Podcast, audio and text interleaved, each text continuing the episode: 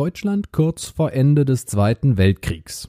Der zehnjährige Jojo Betzler möchte gerne ein Vorzeigenazi bei der Hitlerjugend sein. Dabei wird er unterstützt von seinem imaginären Freund Adolf Hitler. Doch als er entdeckt, dass seine Mutter auf dem Dachboden ein jüdisches Mädchen versteckt, steht seine Welt Kopf. Wohl oder übel muss er sich seinem blinden Nationalismus stellen. Die tiefschwarze Satire des neuseeländischen Regisseurs Taika Waititi wurde mit zahlreichen Preisen ausgezeichnet und für sechs Oscars nominiert. Gewonnen hat er den Oscar für das beste adaptierte Drehbuch. Auch der beeindruckende Newcomer Roman Griffin Davis als Jojo wurde für seine Darstellung mit dem Critics Choice Movie Award als bester Jungschauspieler ausgezeichnet. Die Presse feierte den Film ebenfalls. TV Movie schreibt, Jojo Rabbit ist eine gelungene Anti-Hass-Satire. Jojo Rabbit könnt ihr ab sofort als 4K UHD, Blu-ray, DVD oder als Download erhalten. Wer Lust auf weitere Hintergrundinfos zu dem Film hat, der sollte sich die 4K UHD oder die Blu-ray besorgen.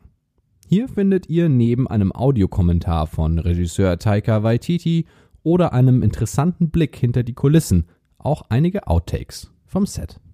Und nun sprechen Sassan Niaseri und Arne Wilander, die freiwilligen Filmkontrolleure, über den Film Jojo Rabbit.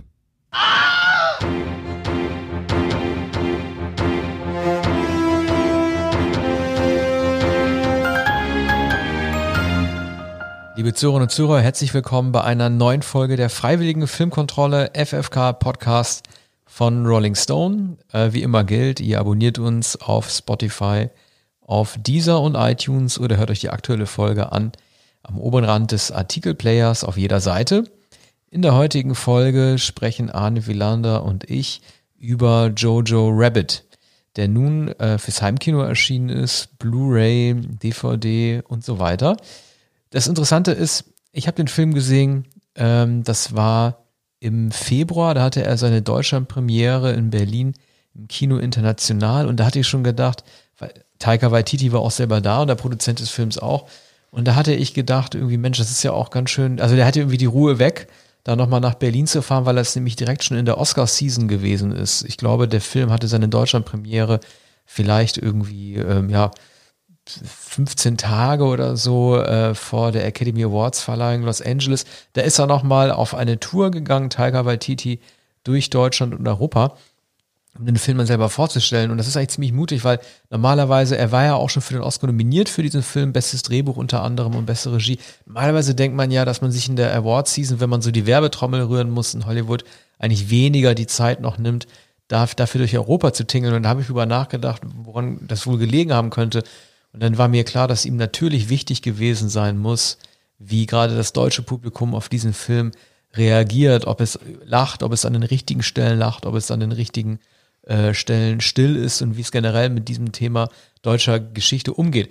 Das war so meine Interpretation äh, des Abends, warum er sich nochmal die Mühe gemacht hat, überhaupt nochmal nach Europa zu fliegen, obwohl er längst seinen Film für den wichtigsten Filmpreis der Welt in Amerika hätte bewerben müssen. Und er wurde an diesem Abend auch belohnt, denn ähm, man hatte den Eindruck, ich saß ja auch im Publikum, dass die Leute an den richtigen Stellen über Hitler gelacht haben und an den richtigen Stellen nicht gelacht haben. Ja, gibt es überhaupt die Unterscheidung solcher Stellen? Also wir müssen etwas zur Handlung sagen, zum, zur Struktur des Films und zu, zu den Absichten. Ähm, zu sagen, es handelt sich um eine Satire, eine Fantasie, so, wäre sogar etwas zu kurz gegriffen. Es ist eine Groteske, es ist eine, ähm, äh, ein Märchen, eine kind, Kindergeschichte, fast bilderbuchartig, ähm, Bonbonfarben in künstlichen Kulissen gedreht, übrigens in Tschechien offenbar. Vor allem, wenn man den Abspann sieht, die Namen dort der Techniker und der äh, Kulissenbauer und, und äh, des Stabs erkennt man, dass es in Tschechien gedreht wurde. Also zum Teil ähm, on Location kann man sagen, man sieht die Bauten, wie man sie von Görlitz kennt, wo die, viele Hollywood-Filme gedreht wurden, die während der Zeit des Krieges oder vor dem Krieg spielen. Ähm, die Geschichte von Jojo Rabbit, der tatsächlich, glaube ich, Johannes heißt, oder Johannes? Johann? Ich glaube ähm, auch, ja. Ja, verkürzt dann zu Jojo und Rabbit, weil er äh, in einem Jugendlager, also tritt der Hitlerjugend bei oder dem Pimpfen, ich, ich, ist zehn Jahre alt. Und ähm, Sah so ein bisschen aus wie Wes Anderson, nur in echt. Ja. Wes Anderson macht auch mal diese Boy. Scout-Ästhetik, Genau. bloß auf Amerika übertragen. Ja, und das, ich glaube, das äh, äh, Budapest Hotel wurde ja auch in Tschechien gedreht, nicht in Ungarn. Und äh, auch die Ästhetik ist vergleichbar das, äh, von äh, Taika Waititi, ähm, der sich, der sich an diesen, an die Filme von Wes Anderson sicher äh, anlehnt, der, der sich daran orientiert hat mit äh, diesem Film. Und ähm, aber dazu kommen wir später, was möglicherweise noch Vorbilder sein können. Zurück zu dem zehnjährigen Jojo. Ähm, also das ist natürlich insofern auch inkonsequent, als es im Deutschen nicht, äh, also da wäre Jojo und, und Rabbit, weil in einem Jugendlager, wo eine blonde Walküre ist, ein, ähm, ein Hauptmann, sehr hoher Rang für, für so einen Jugendfähnleinführer, ähm, und ähm, viele Jugendliche, die zelten, da wird eine lustige Bücherverbrennung gemacht. Also es ist alles ähm, vollkommen ideologisch, Bund deutscher Mädels, die Mädchen laufen da auch rum.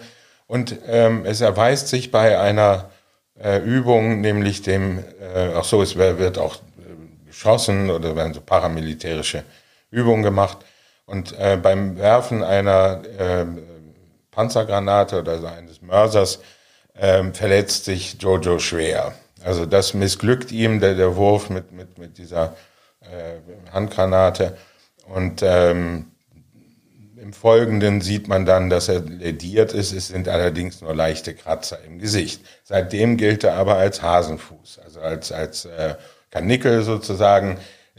Es wurde von dem Hauptmann übrigens gespielt von Sam Rockwell auch dazu aufgefordert, seinen Mut darin zu beweisen, dass er ohne Bedauern und ohne zu zögern töten kann und er soll einem großen Hasen das Genick brechen. Das Ja. tut er nicht, das tut ein Helfer und auch deshalb gilt er schon als, als hasenfüßig und als, als kleiner Feigling. Aber die ganze Zeit ist Adolf Hitler dabei.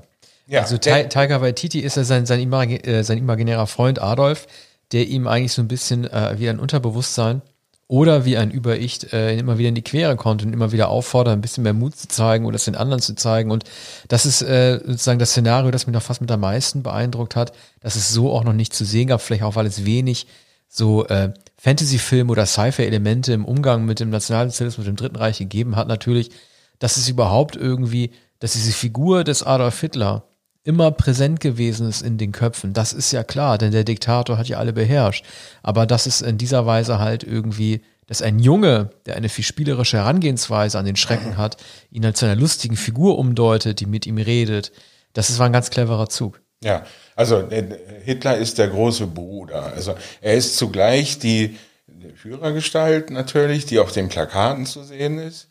Ähm, und der, der, die, der diese Jungs, der die Kinder indoktriniert hat mit der Ideologie, die aber nicht so ganz klar ist. Also was den Judenhass, und darum geht es dann im Wesentlichen in dem Film, was das angeht, so gibt es die grellsten Karikaturen und Klischees, also noch jenseits der Stürmerkarikaturen, etwa, dass ähm, jüdische Menschen wie Fledermäuse nachts in, in Zimmern hängen von der Decke. Ähm, sie werden als Fratzen gezeichnet. Ähm, äh, Jojo malt dann selbst ähm, solche äh, Zeichnungen. Und er ist, er ist vollkommen verblendet. Er ist überzeugt vom Führer und er ist es aber nicht nur durch Propaganda, sondern weil ihm dieser, ja, für ihn nicht imaginäre Adolf, Adolf Hitler, der auch so aussieht, weil der ihm zur Seite steht. Der unterstützt ihn von Beginn an bei diesen Waldübungen, bei diesem, äh, bei dieser Überlandfahrt, bei, bei, bei diesem Lager. Und, und er ermutigt ihn, er läuft neben ihm her und, und er bestärkt ihn. Und er macht ihn auch gleichzeitig auch zum Superhelden, weil man darf nicht vergessen, die meisten Filme hätten versucht, Hitler so zumindest physiognomisch so darzustellen, wie er ist, aber Taika Waititi spielt die Rolle ja selbst und er hat ja mit Hitler überhaupt keine Ähnlichkeit. Er ist eher eine Borat-Figur, sehr groß, sehr dünn und sehr dunkel und das sind halt so ähm, äh, Merkmale, die auf Hitler, den echten Hitler gar nicht Ja. zugetroffen. Das heißt ja, der Junge, der stellt ihn sich sowieso ganz anders vor, weil er sowieso von Hitler wahrscheinlich nur dessen Stimme aus dem äh, äh, Volksempfänger gehört hat oder mal irgendwie die Wochenschau oder sowas. Er weiß gar nicht, wer dieser Mensch ist. Aber jenseits des Physiognomischen und der tatsächlichen Physis genügt es natürlich, wie immer, wie bei Charlie Chaplin, bei anderen Darstellern bis hin zu Anthony Hopkins, äh, dass der, die schwarzen Haare, dass der Scheitel, dass das Bärtchen und dass die Uniform, die martialische Uniform gezeigt wird, der Koppelgürtel mit diesem riesigen ledernen Halfter für die Pistole. So. Und, und inso, insofern ist auch diese äh, eigentlich äh, die beiläufige, schlamperte oder so Karnevalskarikatur Hitlers äh, überzeugend. Das ist natürlich eine überdrehte Figur und ist fast eine Comicfigur, vielleicht etwas gefährlich. Manche würden sagen, naja, ist, ist das nicht eine Trivialisierung dessen, worum es geht? Aber nein, es, es handelt sich um ein so bizarres Szenario. Die Mutter Jojos ist, äh, wird von Scarlett Johansson gespielt. Ähm, und sie ist eine Widerständlerin, was im Laufe des Films erkennbar wird. Ähm, äh, ihr Mann ist, ähm, also Jojo wird damit konfrontiert, dass der, der Nazi-Hauptmann äh, sagt, naja, dein Vater war schon, äh, ist auch ein Hasenfuß, ist auch ein Feigling, ist desertiert. Seit zwei Jahren ist er nicht, wird er, war, er nicht gesehen. Man hält ihn offenbar für einen Deserteur. Viel später erfährt man, er war wahrscheinlich wie die Mutter im Widerstand, aber eben nicht im Land und ähm, ist, ähm, also man weiß nichts über seinen Verbleib, aber Mutter und Sohn wohnen in einem ja, ziemlich großen Wohnungen in einem schönen Haus und da sind viele Zimmer und hinter der äh, hinter der Wand eines Zimmers öffnet sich eine Art Hems oder Dachboden und ähm, ein junges Mädchen, etwas älter als Jojo, äh, tritt hervor und äh, das ängstigt ihn, das schüchtert ihn ein. Er nimmt auch sein Messer und droht ihm damit zu verraten, dass ähm, äh, sie sich dort versteckt. Und Zumal sie ja selber überhaupt keine Angst hat. Ja, genau. Ja, und das Mädchen ist ja, ja, das Mädchen ist so toll, weil es äh, ein Flüchtling, ein Flüchtlingsmädchen äh, wider Willen ist, wie alle anderen auch, aber halt selber nicht eingeschüchtert ist. Also sie ist sofort im Kampfmodus und bereit, dem kleinen Jungen zu zeigen, sie ist ja auch ein paar Jahre älter als er, wer hier eigentlich mehr weiß und wer eigentlich klüger ist. Also es gibt ja diese lustige Kon Konfrontation, in dem sich beide diese Komponistennamen entgegenwerfen ne, Brahms, Mozart, sie konnte mit ja. Gershwin und so weiter. Also ähm, sie weiß genau, wie sie entgegenhalten kann und jedes Argument, das er vorbringt, zur vermeintlichen Herrenrasse zu gehören, ja. widerlegen kann. Ja, also das ist, ist halt eine Aufzählung, also Name-Dropping sagt man ja, ähm, eine, eine kleine spielerische Auseinandersetzung. Sie sagt dann, na, ihr habt ja nur Komponisten. Sie hat schon Ärzte genannt, große Philosophen. Und, und dann sagt er noch Rilke und dann sage ich, ja, ja, den hast du auch ja. gelesen. Ne? Ja. So, aber der Zehnjährige Alles weiß immerhin den Namen Rilke. Also das sind sehr drollige Momente, aber es ist auch etwas ähm, ganz Ernsthaftes. Diese sehr hübsche Frau, ähm, junge Frau, Mädchen, wahrscheinlich 14, 15 Jahre alt, ist stärker als er. Äh, sie ist äh, furchtlos, aber sie weiß natürlich, sie darf nicht verraten werden, wird von der Mutter versteckt. Die Mutter würde den Sohn nicht einweihen und der darf natürlich nichts sagen und die Jüdin, das jüdische Mädchen bedroht ihn auch mit dem Messer und er ist ganz schön geängstigt. Also er will ein Held sein. Es gibt ähm, in, in dem Film äh, Kuhlenkampf Schuhe die, diesen, die, die zentrale Aussage der Nazi-Propaganda und sie werden niemals, sie werden niemals mehr äh, friedlich sein. Sie werden niemals, niemals mehr zur Ruhe kommen, ihr Leben lang. Und das, ähm, das ist genau das, was hier gezeigt wird. Der Zehnjährige ist indoktriniert, er will ein Held sein, er will die Uniform tragen.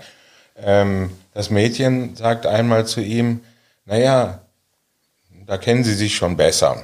Also ähm, er ist eigentlich in sie verliebt, das, das erkennt man zunehmend. Und sie wird aber nicht in ihn verliebt sein, er ist ja auch zu jung und zu klein, was er dann später auch erkennt. Und, und sie sagt auch, dass dass sie ihn wie einen kleinen äh, Bruder liebt, aber eben nicht anders. Naja, und sie sagt äh, zu ihm, du trägst gern Uniform, du hast gern Abenteuer und Aufregung und du möchtest gern groß und stark sein, aber du bist kein Nazi, du bist trotzdem kein Nazi. Und, und das zeigt alles, was, was für, für Jungen, was für Kinder Abenteuer bedeutet, Aufregung, dazuzugehören. Sie sagt auch, du willst dazugehören. Und er gehört aber nicht dazu. Ist der Hasenfuß, sein bester Freund, ist genau der dickliche Junge mit der Brille, der überall in allen Gesellschaften zu allen Zeiten der Außenseiter ist. Und, und der erkennt das auch selbst und der hat sich der Jojo sogar untergeordnet, also der ein noch schwächerer hat sich dem Schwachen untergeordnet. So. Und, und, und der Junge hat nicht viele Kontakte. Also es gibt auch keine Schule und man sieht später auch dieses äh, Pfadfinderlager, da dieses, äh, diese Hitlerjugend gar nicht mehr. Der lebt zu Hause, Mutter ist meistens nicht da, wie man dann spät sieht. Scarlett Johansson trägt ein, also eine Art Jägerhütlein mit, mit Blümchen, genau in der Form, wie in den Filmen der 30er und der 40er Jahre Frauen tatsächlich, also in deutschen Filmen, Hütchen getragen haben. Übrigens auch Ingrid Bergmann in einem Film von 1936. Und man sieht dann später, er beobachtet sie wieder bei einer absurden, einem absurden Arbeitseinsatz für Metall für den Führer. Und, und da hat, er äh, so eine Art Raketen, ist eine, eine Rakete gekleidet und, und geht in dieser Pappkonstruktion als wie, wie in ähm, Wizard of Oz ähm, durch die Straße und da sieht er, wie seine Mutter äh, Zettel auf Bänke legt und, und die verteilt diese berühmten Flugblätter. Und äh, von der Weißen Rose unter anderem. Weiße Rose, das ist der eine Bezug. Anne Frank mit dem Verstecken ist ein weiterer Bezug. Und, und die Verquickung mit einem komödiantischen, mit einem burlesken Motiv, nämlich dem, dem Freund Harvey, mein Freund Harvey, das ist der Hase in dem berühmten Stück und dem äh, Film, heute nicht mehr so bekannt, mit James Stewart. Da bildet sich jemand ein, hätte einen Freund, das ist ein riesiger Hase. Mein Freund Harvey ist also hier Adolf Hitler. Es hätte fast ein Remake gegeben. Also Spielberg wollte ja den Harvey nochmal machen mit Tom Hanks in der Rolle. Ich glaube auch, dass es funktioniert hätte, unter der Voraussetzung, dass der Harvey Hase nicht digital geworden wäre. Aber andererseits, wenn du so einen großen ja. Kostümhasen hast, das kannst du halt natürlich auch nicht mehr bringen. Ja. Ich war halt dann, ähm, ich war nicht überrascht, dass Taika Waititi dafür den Oscar bekommen hat für das beste adaptierte Drehbuch. Die Originalvorlage, äh, der Name der Autorin fällt, fällt mir jetzt nicht ein, äh, soll weitaus ernster gewesen sein. Es hat mich nicht überrascht, dass er den Oscar bekommen hat.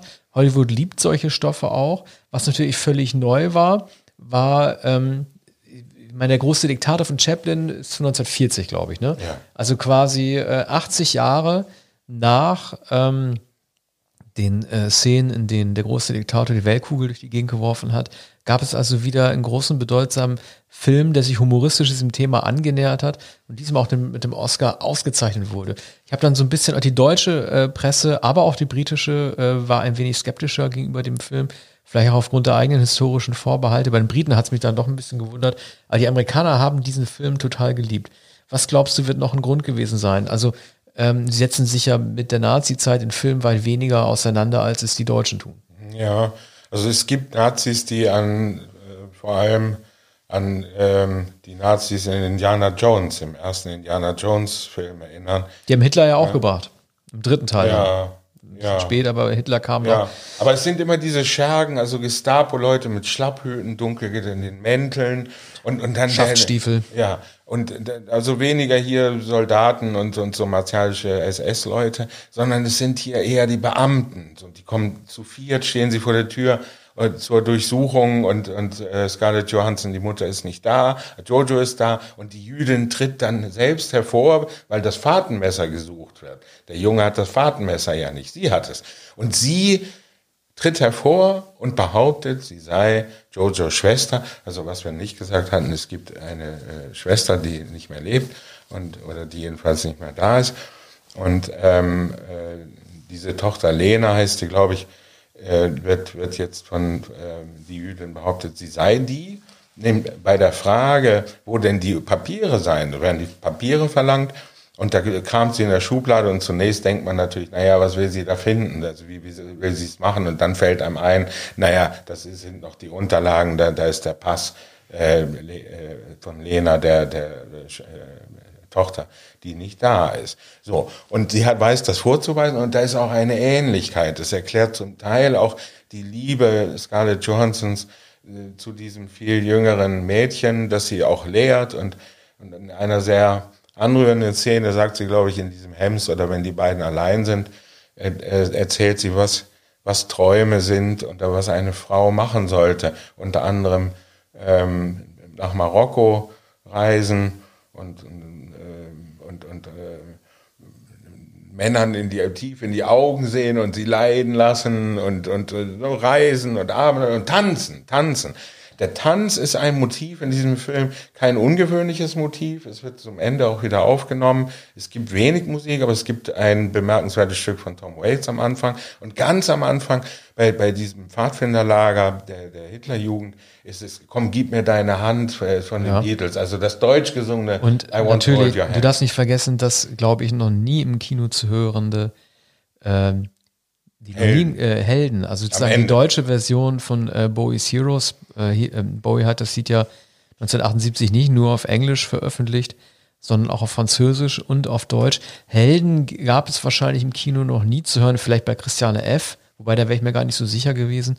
Aber ähm, das wird am, äh, das können wir spoilern, es wird am Ende nochmal gebracht, dieses Lied, was natürlich den Amerikaner auch nochmal überrascht haben wird, äh, dass er dann gehört hat, dass David Bowie auch durchaus auf Deutsch Ja. gesungen hat. Und das bildet dann ja auch äh, den Endpunkt. Ähm, es gibt ja am Ende sozusagen die Befreiung der Stadt durch die Alliierten, wo ja alles äh, zerfällt, jede Ordnung, wo man auch etablierte Figuren wie im Sam Rockwell oder äh, Alfie Allen, den die meisten ja aus Game of Thrones kennen, ähm, wo er den ähm, sogenannten Stinker spielt, äh, Theon Grau, äh, Graufold, der übrigens Fun Fact der Bruder von Lily Allen ist, äh, wer es nicht weiß.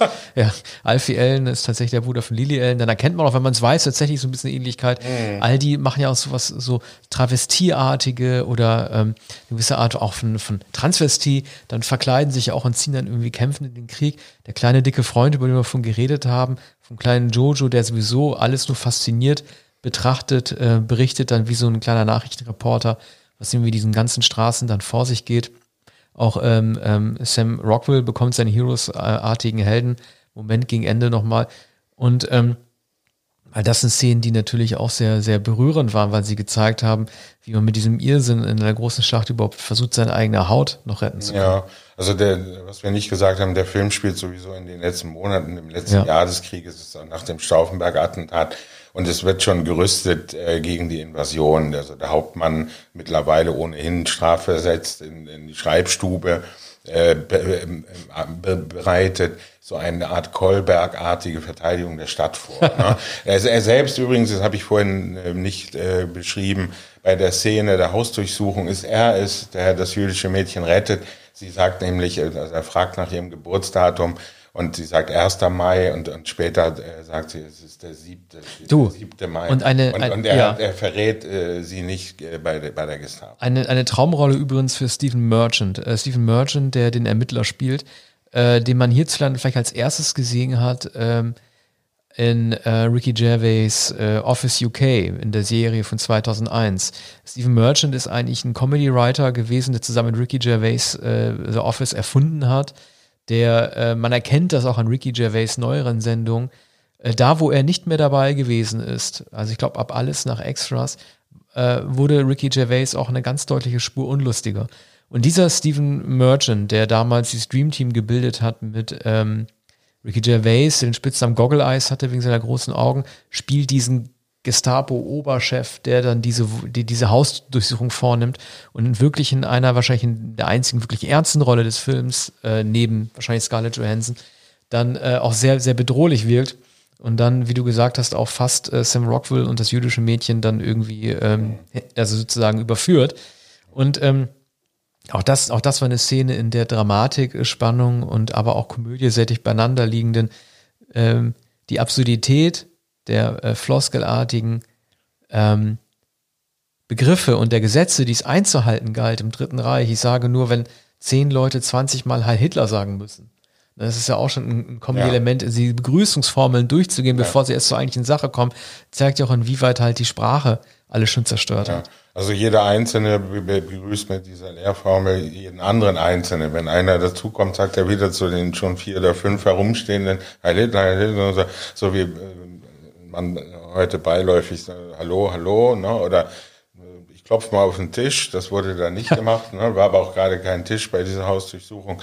Ähm, und dann hat natürlich, ist natürlich eine sehr ernstliche Angelegenheit. Man sieht an furchtsamen Gesicht von, von Jojo, ähm, wie er sich auch fürchtet. Aber ähm, die, ähm, das Mädchen ähm, fürchtet sich nicht so sehr. Sie weiß um den Ernst der Situation, dass sie sich eigentlich nicht retten kann und dann kann sie es doch mit dem Kram in der Schreibtischschublade und weil Sam Rockwell als Hauptmann auf ihrer Seite ist. Aber The Merchant spielt es tatsächlich fantastisch, nämlich in der Schwebe haltend, die, so die Bedrohung, das Sadistische und dann das Amüsement dieses, ähm, äh, dieses äh, Gestapo-Mannes, als er äh, Karikaturen sieht, nämlich die Zeichnung Jojos, die das Mädchen als ihre Zeichnung ausgibt, nämlich äh, die Darstellung ähm, äh, der, der Juden als, als, als bedrohliche Kreaturen, Vampire und, und, und mit, mit Hörnern und dergleichen. Und er freut sich und sagt, also gut gemacht. Also hast du mir einen Tag gerettet, jetzt, jetzt stehen noch Exekutionen bevor oder die warten noch in der Folterzelle,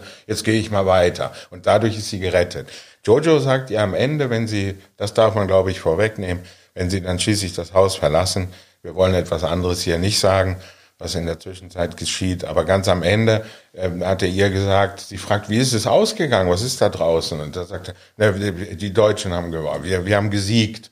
Und, und dann treten sie vor die Tür und da fährt der Jeep mit, der, mit, mit den GIs und der, den, der, der amerikanischen Flagge vorbei. Und dann sieht sie es und ohrfeigt ihn. Und, und er, er sagt mittlerweile auch äh, fast altersweise oder naseweiß geworden. Ich glaube, ich habe es verdient. Ja, aber ich ja. kann das auch, das war, ich fand das, also das fand ich wirklich extrem berührend, dass er auch auf den letzten Meter noch versucht hat, dieses Mädchen für sich zu behalten. Also diese ja. Art von Macht ja. äh, auf sie auszuüben, dass er der Hausherr bleibt, weil sie als Jüdin in Gefahr ist und er als Deutsche halt äh, über ihr Schicksal entscheiden ja. könnte, weil immer noch die Gefahr bestehen könnte, dass er sie verpetzt. Das war schon, also äh, das war auch ein Moment, äh, dem man, dem, dem man der Figur des Jojo gar nicht übel nehmen kann, weil er ein kleiner Junge ist. Und jeder, der, ähm, da zitiere ich gerne unseren Freund Sting, Ne? Every breath you take. Er sagt auch halt irgendwie, natürlich, ne? if you love somebody, set them free, was er danach versucht hat, wieder gut zu machen. Niemand, der jemanden wirklich liebt, will ihm die totale Freiheit schenken, weil es in der Natur des Menschen ähm, steht, diesen Menschen an sich zu binden. Und so hat, hat Jojo Rabbit auch gedacht. Ja, das, genau das ist der Grund dafür, weshalb er für, für einen Moment äh, ähm, sie belügt und, und ihr, obwohl das un unhaltbar ist, sagt, wir haben gewonnen. Also nicht das übliche Motiv, ähm, was man, was man sich vorstellt, was oft gezeigt wird. Es wird demjenigen, der drinnen ist, die Wahrheit nicht gesagt, weil er sie nicht ertragen könnte. No, man macht jemandem vor, siehe auch der, dieser DDR-Film, äh, wie heißt ja, der? mit Daniel Brühl. Ja, Goodbye Lenin. Ja, Goodbye Lenin. Nein, äh, hier äh, ist es für sie ja außerordentlich beunruhigend. Also er führt sie dann aber in die Freiheit an, was er eigentlich will und was er ihr verspricht. Er, er will noch immer der Held sein. Er will derjenige, er will der Beschützer sein. Er will und er will, will er bleiben. Und er sagt ihr, wir fliehen gemeinsam. Ich führe dich dadurch. Ne? Der, er, der mindestens ein Kopf kleiner ist und viel jünger ist, diese Beschützerfantasie und, und dann treten sie aber auf die Straße, es ist schon der Frieden ausgebrochen, sie sieht es, ohrfeigt ihn so. Und dann die allerletzte Szene ist also äh, so, so fabelhaft, dass wir hier nicht darüber sprechen können. Aber es ist äh, ganz wunderbar, nicht vollkommen unvermutet. Es gibt einen Film von Hal Hartley, der auch so aufgelöst wird. Und, aber äh, so herrlich. Also dann allein äh, für diese Szene äh, muss man den Film sehen. Und er endet auch abrupt. Also da wird dann nicht noch Nachleben gezeigt und, und eine Moral, sondern wird wird ganz und ja. eigentlich in Musik, in David Bowies Heroes, Helden. Das ist ja auch das Schöne. Man fragt sich, wie machen diese beiden eigentlich weiter? Ne? Ja. Also wie, wie wird dieses Pärchen oder dieses, dieses Quasi-Pärchen überhaupt noch zusammenbleiben? Würden sie ihre eigenen Wege gehen, weil sie älter ist als er? Oder bleiben die freundschaftlich verbunden? Ich habe mich dann gefragt, okay, was wird Taika Waititi danach machen, nach diesem Triumph auch, den er bei den Academy Awards hatte? Und dann war ich ganz überrascht zu lesen, natürlich, er dreht den, den vierten Torfilm, Love and Thunder, aber sein aktuelles Projekt ist tatsächlich ein äh, ein Fußballfilm, also nicht American Football, sondern tatsächlich ein Soccerfilm, mhm. äh, was immer er da äh, plant also heraus. Also amerikanische, amerikanischer Fußball, Soccer. Soccer, ja genau, also, also wie die Amis. Wie in den USA ja. Fußball gespielt wird, ist ja ein großer Unterschied. Äh, auf jeden also Fall. nicht technisch, ja. aber ja, ja, auch die, die, die Akzeptanz, Bedeutung, in der die Bedeutung, die Akzeptanz ist eine ganz da andere. gibt ja kaum Publikum. Ne? Für ihn selber war natürlich ähm, Jojo Rabbit auch ein wichtiges Projekt, was er vorher nicht äh, so gesagt hat, aber in den Interviews hinterher umso mehr weil er sich selber natürlich auch als Teil einer Minderheit betrachtet. Er ist ja auch Maori und äh, von hat er bezeichnet sich selber Interviews auch als braunen Menschen. Er verweist auf seine eigene dunkle Hautfarbe und deswegen war ihm dieses ähm, Projekt einfach auch eine Herzenssache umzusetzen und er wurde dafür auch belohnt. Also viele werden vorher gesagt haben, natürlich, er ist der lustige Regisseur, er wird schon was Lustiges draus machen, aber dass es ihm gelungen ist, einen Film zu drehen, in dem er ähm, nichts der Lächerlichkeit preisgibt, sondern selbst auch die Dinge, die andere lächerlich darstellen, die eine gewisse Würde verleiht, weil sie verblendet sind. Das war schon eine echte Leistung. Ja. Also es ist, es geht etwas hinaus über die sozusagen die Umkehrung oder äh, durch Überzeichnungen, Kenntlichmachung, das hat man sehr oft gesehen. Aber es ist hier sehr fein und, und überzeugend die kindliche Psychologie. Man sagt ja immer die Verführbarkeit und eben sie werden niemals frei sein bis ihr Lebensende. Das stimmte dann für die Menschen, die ähm, in den späten 30er, Mitte 40er Jahre neun, zehn, elf Jahre alt waren. Es hat sie nie mehr losgelassen. Aber die Faszination und gern nicht anfänglich. Also es ist ja nicht hier in den 30er Jahren, sondern es ist während des Krieges, ja gegen Ende des Krieges, ja als schon erkennbar war, dass es verloren geht. Es sagt sogar der Hauptmann, dass für den unwahrscheinlichen Fall, dass der Krieg doch noch gewonnen wird. Also der Defetismus ist schon erkennbar. Das ist für den Jungen ja aber vollkommen gleichgültig, weil er dieses Lager liebt, weil er diese paramilitärische Erziehung liebt, die Gemeinsamkeit, das, das Lagerfeuer, dieses Zelten und, und ähm, die Ertüchtigung und in der Gruppe zu sein. Man, man merkt aber, abgesehen von, von diesem einen Freund, mit dem er auch im Zelt liegt, ist, hat er keine Kontakte zu anderen, zur Außenwelt. Er ist vollkommen isoliert. Und, und da er in der Fantasie lebt, wie das ja bei Kindern so ist, ist auch diese Figur des Adolf als sein, seinem großen Freund vollkommen glaubwürdig. Der ist nämlich so spillerig und, und so überdreht und auch ähm, und, und so, so, so wenig ernsthaft, ähm, eben comicartig, dass man das auch glaubt, dass er der, der etwas ältere Freund ist. Er ist vielleicht 15 oder ja. 16 oder 17. Der, der, der, könnte, der könnte eben so ein, so ein Jugendleiter sein, wie wir, wie wir das aus der Jugend kennen. Der oberste Boy Scout. Ja, dass die 18-Jährigen ja. bei den Pfadfindern dann die Wölflinge anführen. Aber es gibt ja nicht nur äh, Adolf Hitler in diesem Film zu sehen, sondern, und deshalb empfehlen wir auch, einen Blick in die Deleted Scenes zu werfen, nämlich auch äh, äh, Göring.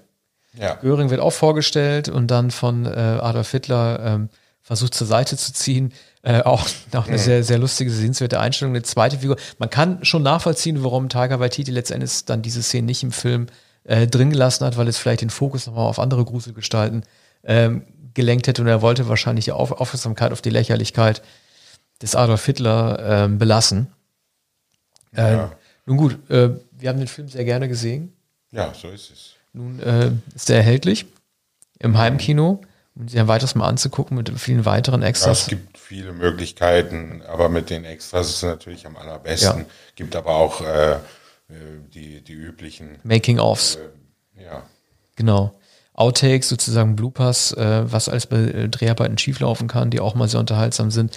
Ich würde sagen, in dieser, in dieser Folge haben wir es erstmal geschafft. Ja. Und, äh, bedanken uns wieder fürs Zuhören. Bis zur nächsten Ausgabe. Bis zum nächsten Vielen Mal. Dank. Tschüss.